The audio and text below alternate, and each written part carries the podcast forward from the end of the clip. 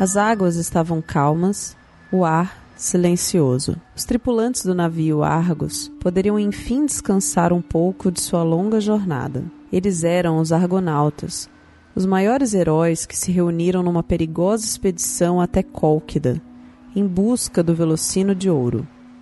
Depois de muitas aventuras e muitos perigos no mar, finalmente um momento de tranquilidade.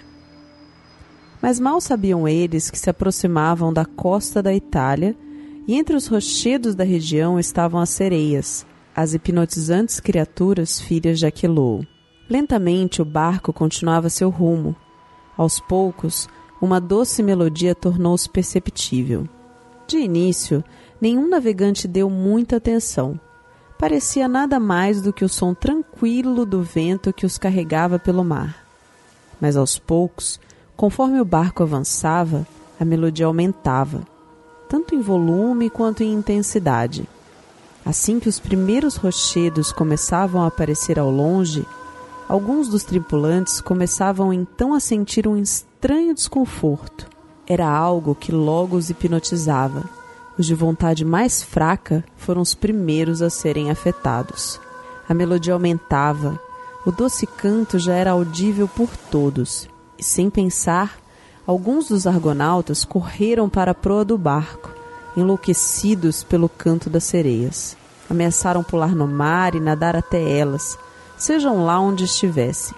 De imediato, Jazão, o líder dos heróis, pensou em uma solução Precisava ser algo rápido antes que o restante da tripulação, incluindo ele mesmo, perdesse a sanidade. Ordenou que Orfeu começasse uma canção. Somente o músico, filho de Apolo, teria habilidade para sobrepujar a canção das sereias. O habilidoso herói correu para a ponta da embarcação, com sua lira em mãos começou a dedilhá-la, com o objetivo que sua composição fosse ainda de mais alento que das criaturas marítimas. E então os homens que já estavam hipnotizados começaram a recuperar a sanidade. A música de Orfeu cobriu o canto das sereias.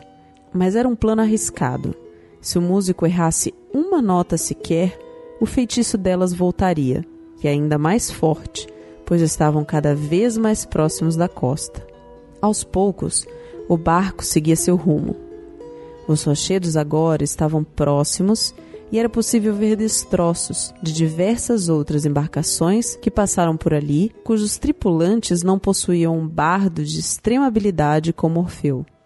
Era aterrorizante pensar que aquele seria um destino irreparável para qualquer mortal. Só que eles não eram quaisquer mortais. Eram os argonautas. Neste momento, as filhas do deus Rio, escondida entre as rochas, perceberam que seu truque hipnótico não fazia mais efeito. Precisavam tornar a melodia ainda mais forte. Começaram a utilizar toda a sua habilidade. Uma flauta e uma lira se uniram à feitiçaria delas. E Orfeu, no extremo de sua proeza, também precisou aumentar seu esforço. Apesar de suas duas mãos estarem ocupadas com sua lira, este não era seu único instrumento. Sua voz também revelava sua origem divina.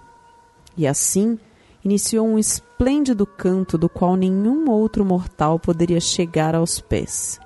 A embarcação seguia seu rumo, e tão próxima a canção do músico estava dos demais tripulantes que já era impossível escutar o canto das sereias.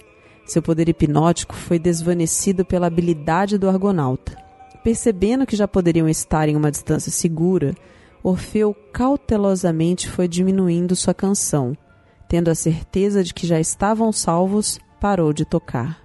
O herói se encontrava exausto depois de tamanha façanha. Mas estavam todos orgulhosos por terem sido salvos de perigo tão eminente. E assim, de nada adiantava ser um herói com uma força ou vigor divinos. Para atravessar o mar das sereias sem cair em seus encantos, era preciso ter perspicácia. Como nos conta o mito de Ulisses, rei de Ítaca, famoso por seus planos ardilosos. O mais famoso foi a construção de um cavalo de madeira para invadir a cidade de Troia e enfim vencer a guerra. Finalizado o embate contra os troianos, chegou o momento de voltar para casa. Porém, Pela intervenção do destino dos deuses, tal retorno não foi fácil, muito pelo contrário. Diversos desafios foram de encontro de Ulisses e sua tripulação. Um desses foi sobreviver ao Mar das Sereias. Nesse período, Ulisses e os demais tripulantes tinham acabado de sair da ilha de Ana, onde vivia a poderosa feiticeira Circe, esta que avisou do perigo das sereias para o herói e o aconselhou como deveria proceder para que todos ficassem salvos dos encantos das ninfas do mar. Já em alto mar, com as águas calmas, os tripulantes remavam tranquilamente. Tal calmaria fez Ulisses perceber que estavam chegando no perigoso território das sereias. Era hora de pôr o plano em prática. Nenhum dos tripulantes era sacrificável. Todos serviam honradamente a Ulisses. Logo, todos deveriam passar incólume pela região. Se um só homem fosse hipnotizado pelo canto das criaturas, Ulisses não se perdoaria. Assim, seguindo as instruções de Circe, o herói grego começou a entregar um pouco de cera para cada um dos marujos. Eles então taparam seus próprios ouvidos e continuaram a remar. Dessa forma, nenhum canto, por mais doce que fosse, penetraria suas mentes. Mas, na vez de tampar seus ouvidos, Ulisses ponderou. Ali era um local que dificilmente retornaria.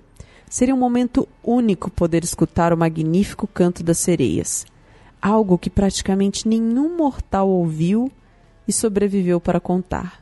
Curioso, como sempre foi, Ulisses não poderia deixar essa oportunidade escapar mas ao mesmo tempo sabia que inevitavelmente perderia a sanidade.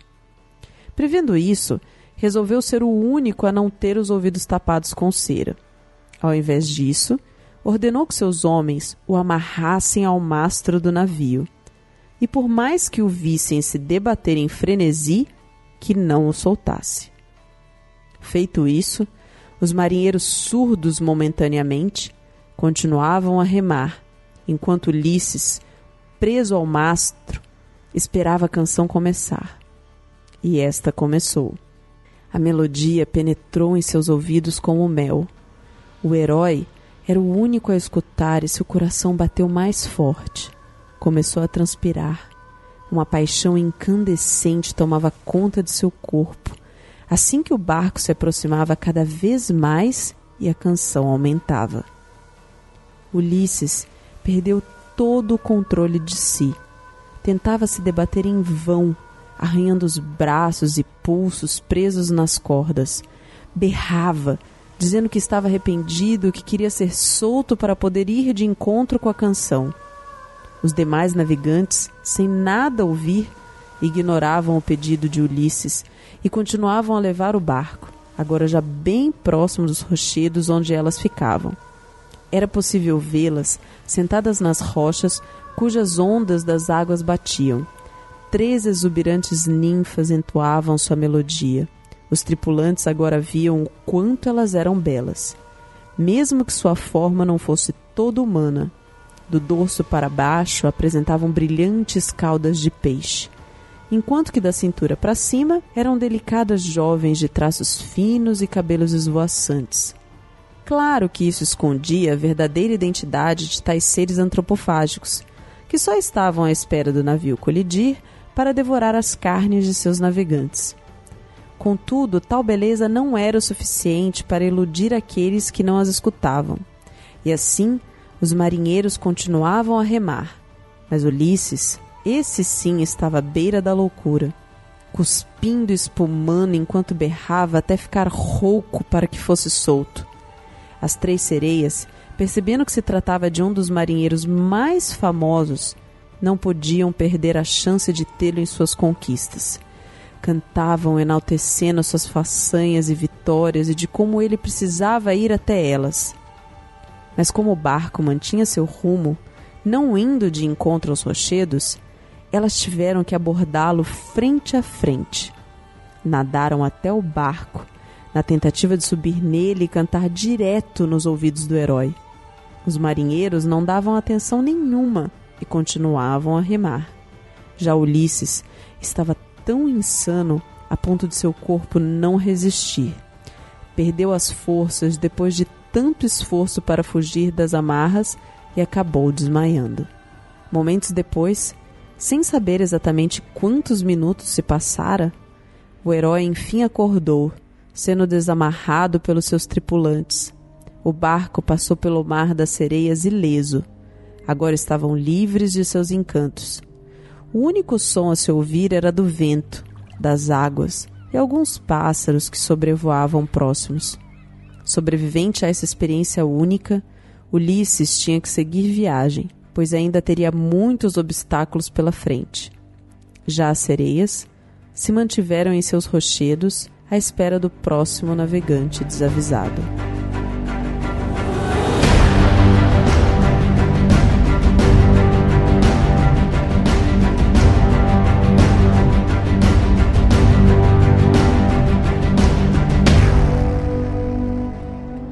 Muito bem, ouvintes, bem-vindos ao capítulo 4 do Manual dos Monstros. Nesse episódio falarei das sereias, uma das mais populares criaturas da mitologia.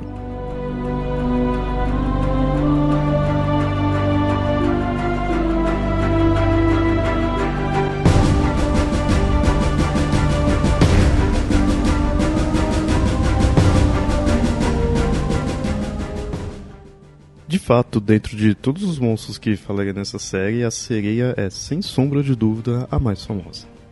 Às vezes, nem é vista como um monstro, e sim como uma outra raça. A sereia é tida como uma criatura universal, não estando assim presa a uma cultura ou uma mitologia. Porém, muito se deve à mitologia grega, inclusive o seu nome. Dizemos que é universal, pois em mitos do mundo todo temos seres meio humano, meio peixe. No Oriente Médio, com a deusa Atargates, a Yara, no folclore brasileiro, ou outras culturas. Mesmo assim, eu não quero definir essa como a essência da sereia, talvez numa visão mais popular. Mas, sendo a visão grega algo muito forte nessa criatura e o foco dessa série, não podemos deixar de lado as filhas do deus Aquelô. Comparando as diferenças entre os mitos e representações, podemos dizer que sua essência é de um ser feminino com relações aquáticas. Mas não necessariamente possui uma cauda de peixe como as versões famosas. E digo aquática e não simplesmente marinha, pois, como é uma criatura popular, é comum ouvir relatos de avistamentos desses seres, seja no mar ou mesmo em rios e não só estão em diversas culturas, simplesmente, mas também estão no imaginário popular, no, não somente presas a mitos antigos. Vemos isso em diversas outras criaturas, né, como lobisomem, vampiro, né, e da mesma forma que esses, é muito comum ter relatos de tais avistamentos. Enquanto essas outras criaturas são avistadas em florestas ou locais sombrios, as sereias, obviamente, são avistadas em alto mar, ou então regiões praianas. Né. Sendo assim, os relatos acabam vindo de marinheiros, pescadores, né? e, como disse, também pode ser vista em rios. A sereia, então, ela ganha um aspecto lendário e até mesmo folclórico, talvez, né? Já que ela não precisa mais de uma narrativa antiga para existir. Depende apenas da crença no seu avistamento. Aqueles famosos seres que alguém conhece, alguém que disse que viu tais avistamentos ocorrem no mundo todo e ajuda a difundir a lenda dessa criatura, meio humana, meio peixe. Né? Dizem até que alguns locais oferecem recompensas em dinheiro para quem conseguir comprovar a existência delas. E um, um, relato famoso foi do próprio Cristóvão Colombo. Ele diz que viu sereias e falou que elas não, não eram tão bonitas quanto imaginava, mas tem indícios de que na verdade ele estava confundindo com peixes-bois. Já as sereias gregas, essas sim fazem parte de narrativas, né? possuem uma origem definida, ou melhor, como tudo na mitologia, possuem algumas origens. As sereias que aparecem nos mitos gregos são filhas de Aquelô, o mais velho dentre 3 mil deuses rios e da musa Melpomene. Essa ascendência varia um pouco, né, chegando até a terem nascido do sangue do deus Aquelu quando ele foi ferido por Hércules. E diferente do popular, as sereias elas não são uma raça. Né? Inicialmente elas eram apenas duas, Partenope e Lídia, depois mudou-se para três, e por fim se tornaram quatro, chamadas Teles, Redne, Mope e Texiope. Encontra-se outros nomes dessas sereias, né, como Aglaupe, Leucosia e Pisione. Mas não que elas estejam se transformando conforme o tempo, né, estejam nascendo mais sereias ou algo do tipo, e sim que foi mudando os nomes e a quantidade mesmo na narrativa. E por vezes elas são consideradas ninfas. E com isso elas são comparadas com as Nereidas, que são as ninfas do mar. Na mitologia grega, elas são companheiras da deusa Perséfone, ou melhor, eram companheiras, né? E elas não conseguiram protegê-la quando ela foi raptada por Hades. E com isso acabaram sendo transformadas nesses monstros meio pássaro por Deméter, que é a mãe da deusa Perséfone. Uma variante dessa narrativa diz que elas mesmas pediram para ter asas de pássaro para procurarem pela deusa. E outra versão mostra que foi Afrodite que as transformou, né, tornando-as amaldiçoadas e tornando-as monstros pássaro, pois tirou a beleza delas porque elas desprezavam o amor. Com essas narrativas a gente tem um grupo de mulheres pássaros que viviam numa região costeira da Itália, né, e que com o canto delas elas hipnotizavam os marinheiros. Aí fazia com que os barcos deles colidirem com as rochas do local para em seguida ir lá e devorá-los. O formato meio mulher, meio pássaro varia em algumas representações, indo desde mulheres com pernas de aves ou então com asas e apenas da cintura para cima com corpo humano. Até um corpo quase todo de uma ave, tendo apenas a cabeça de uma mulher. E a ideia do canto, apesar de não existir em todas as versões da sereia, principalmente nas que colocam elas com um ser de boa índole, mesmo assim essa ideia é algo bem famoso. Acaba reforçando um aspecto muito comum da mitologia, que é do ser feminino que encanta e logo em seguida destrói. Dessa forma, não posso dizer que o canto é algo universal da sereia, mas é essencial quando as retratam baseando-se nas sereias gregas, sejam elas com corpo de pássaro ou com cauda de peixe. O canto é algo bem marcante no mito grego da sereia. E às vezes é colocado que nem é somente um canto em si. É, sendo três sereias, uma canta mesmo, a outra toca lira e a outra uma flauta. Em algumas representações você vê né, algumas gravuras, algumas pinturas, você vê elas com esses instrumentos. Muitas vezes você vê elas totalmente femininas, né, com corpo totalmente de mulher e tocando esses instrumentos. E mesmo elas terem a forma de mulher pássaro, né, muitas representações artísticas colocam assim, mas muitas outras colocam as sereias gregas mesmo, representando a narrativa grega, na forma mais famosa que é a de mulher peixe. Ou, como eu disse, né, como mulheres por completo. E mesmo assim, o canto é algo que não altera nas versões gregas. Isso é algo que sempre tem. E sempre próximas ao mar. Isso também é algo que se mantém, que apesar da localidade delas variar um pouco, elas ficavam em uma região específica. Elas não ficavam por aí em qualquer lugar. Né? É, sempre estavam num, num, local em si. Qual local varia um pouco, mas sempre também próximo ao mar ali. Elas não necessariamente ficam na água em si, no mar. Né? Elas podem estar num, em rochedos, em cavernas próximas. Nessas que elas aparecem em cavernas, muitas vezes estão com o corpo completo de mulher ou como mulher pássaro, né? quando aparece no mar, são mulheres peixes, né? E a gente vê que essa forma da sereia como mulher peixe é sim importante, é marcante, pois essa que desenvolveu, né, ao longo dos tempos. Tanto que apesar da grande fama das sereias, nem todos sabem desse formato mais antigo de mulher ave. A ideia de uma mulher com cauda de peixe é o que está no conhecimento da maioria. E quando se fala de sereia, é essa a imagem que se tem. Por vezes é dito que essa junção dos tipos de sereias, a grega, pássaro e a mais famosa com cauda de peixe, ocorre mais em nossa língua, aqui em português, onde usamos a mesma palavra ou com uma leve variação, já que em outros idiomas seriam palavras distintas. Não vou entrar aqui no caso de quais palavras são, não vou me aprofundar aqui, porque é só questão mesmo do nome. E no popular também, como considera-se a sereia como uma raça, temos a versão masculina desse ser que se chama Tritão. Né? são homens peixes.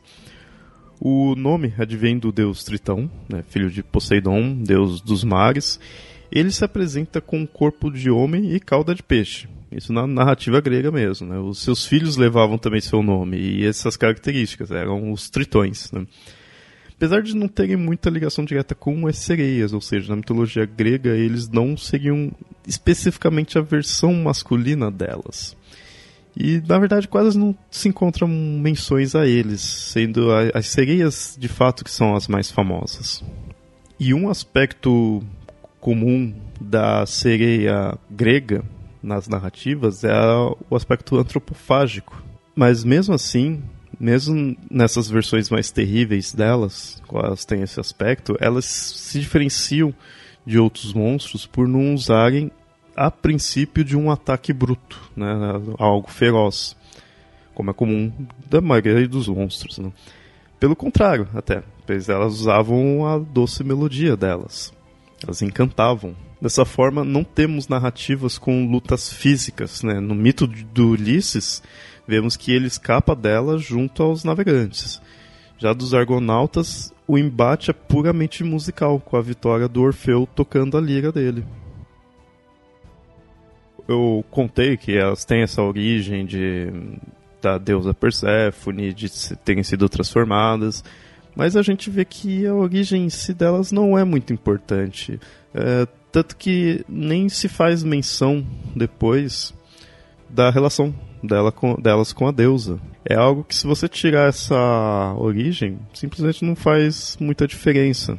O, o que é mais assim importante é delas serem filhas do deus rio, pois isso já passa um aspecto referente à água, e mesmo até quando elas não são mulheres peixe. Mesmo sendo pássaros, ainda estão ligados com a água mesmo quando são mulheres de corpo inteiro, ainda são criaturas marinhas. O importante mesmo é o embate que elas dão para quem passa próximo. É, elas como um desafio, um obstáculo, né? É bem, é bem um obstáculo mesmo, porque normalmente quem passa ali é um navegante, né? tem que passar por aquele local e se tem o obstáculo de não cair no canto delas. Então elas não são necessariamente uma criatura a ser derrotada, ou, ou mesmo uma criatura a ser destruída. Tem a derrota no sentido delas não conseguirem hipnotizar a pessoa, ou pelo menos fazer o barco bater, que é o que elas sempre fazem. No caso do mito do Ulisses, e dos argonautas. Elas são derrotadas, já que pelo canto delas elas nem precisam ser avistadas para causar o problema. Na verdade, é até o contrário. Você está passando próximo ali, você começa a ouvir o canto delas, e isso começa a hipnotizar, começa a encantar o navegante e ele vai se perdendo ali até bater. Isso, claro, voltado às sereias gregas. A sereia como uma figura universal, aí vai variar de mito para mito, né? Em cada cultura ele tem características diferentes e aí a gente já está pondo a sereia com cauda de peixe. E no popular, seria assim, na, nas mídias, no imaginário em geral, é, nem precisa ser algo a ser derrotado, que não nem necessariamente seria alguém ruim, é, muitas vezes como uma outra raça, e até bem visto. Tem uma imagem até desejável, né? fica entre essa, essa imagem desejada por públicos mais específicos, ou então algo, uma criatura, uma raça né, de criaturas mais desconhecidas algo mais misterioso. Aí independe se é boa ou não. E assim temos a sereia, um ser muito popular que vai além dos mitos gregos. Quando vistas como um monstro, mesmo assim podem possuir uma aparência inofensiva, mas que com canto hipnótico devoram suas presas, navegantes que se aproximam de sua região.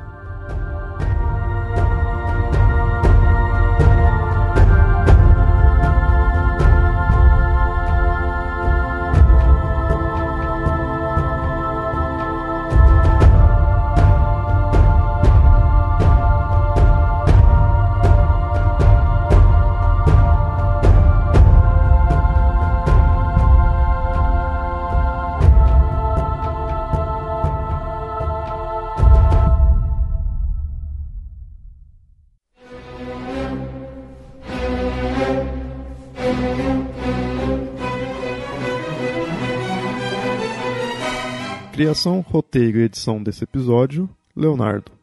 Revisão, Nilda. Locução narrativa, Marcela Ponce de Leão. Esse é o Manual dos Monstros, um podcast do projeto Mitografias. Para conhecer outros podcasts, textos, artigos e trabalhos acadêmicos, acessem mitografias.com.br. E não se esqueça de nos seguir nas redes sociais facebook.com.br papolendário e arroba mitografias no Twitter e no Instagram. Para comentar, você pode ir no próprio site ou enviar e-mail para contato@mitografias.com.br. Tal podcast só existe graças ao apoio dos padrinhos e madrinhas do Mitografias, que colaboram com um valor mensal. Caso você queira colaborar também, acesse padrim.com.br mitografias. Isso nos ajuda a manter o site e os atuais podcasts e produzir novas atrações.